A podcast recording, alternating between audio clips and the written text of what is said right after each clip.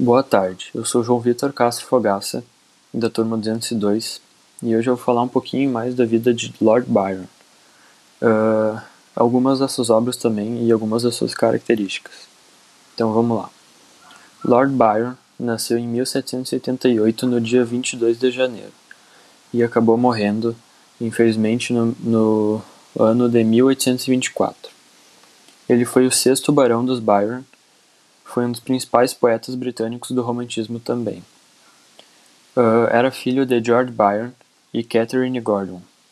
Seu pai acabou falecendo logo depois do seu nascimento, e sua mãe o levou para a Escócia.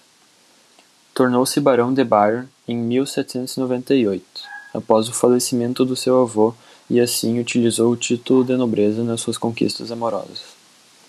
Estudou em Cambridge, onde tirou o mestrado mas foi logo após entrar na universidade que, aos 19 anos, publicou seu primeiro livro de poesias.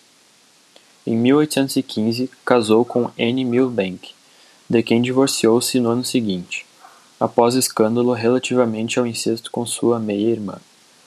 Por esse motivo, viu-se obrigado a mudar para a Suíça. Sua filha, Alegra, que morreu de febre é fruto do relacionamento com Claire Claremont, mulher com quem viveu em Gênebra. Obras. Agora eu vou falar um pouquinho mais das suas características no, no ramo artístico e começando por aqui. A obra de Lord Byron se caracterizava pela presença de elementos autobiográficos. Byron foi um crítico e expressava-se de forma melancólica e era um pessimista romântico. Bom, Ainda estudante, uh, Lord Byron uh, publicou seu primeiro livro de poesias, chamado Horas de Ócio.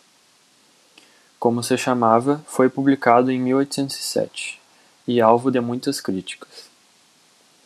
Anos depois, em 1811, os dois primeiros cantos que escreveu e que compõem a peregrinação de Child Harold foram tão bem aceitos que foram traduzidos para várias línguas.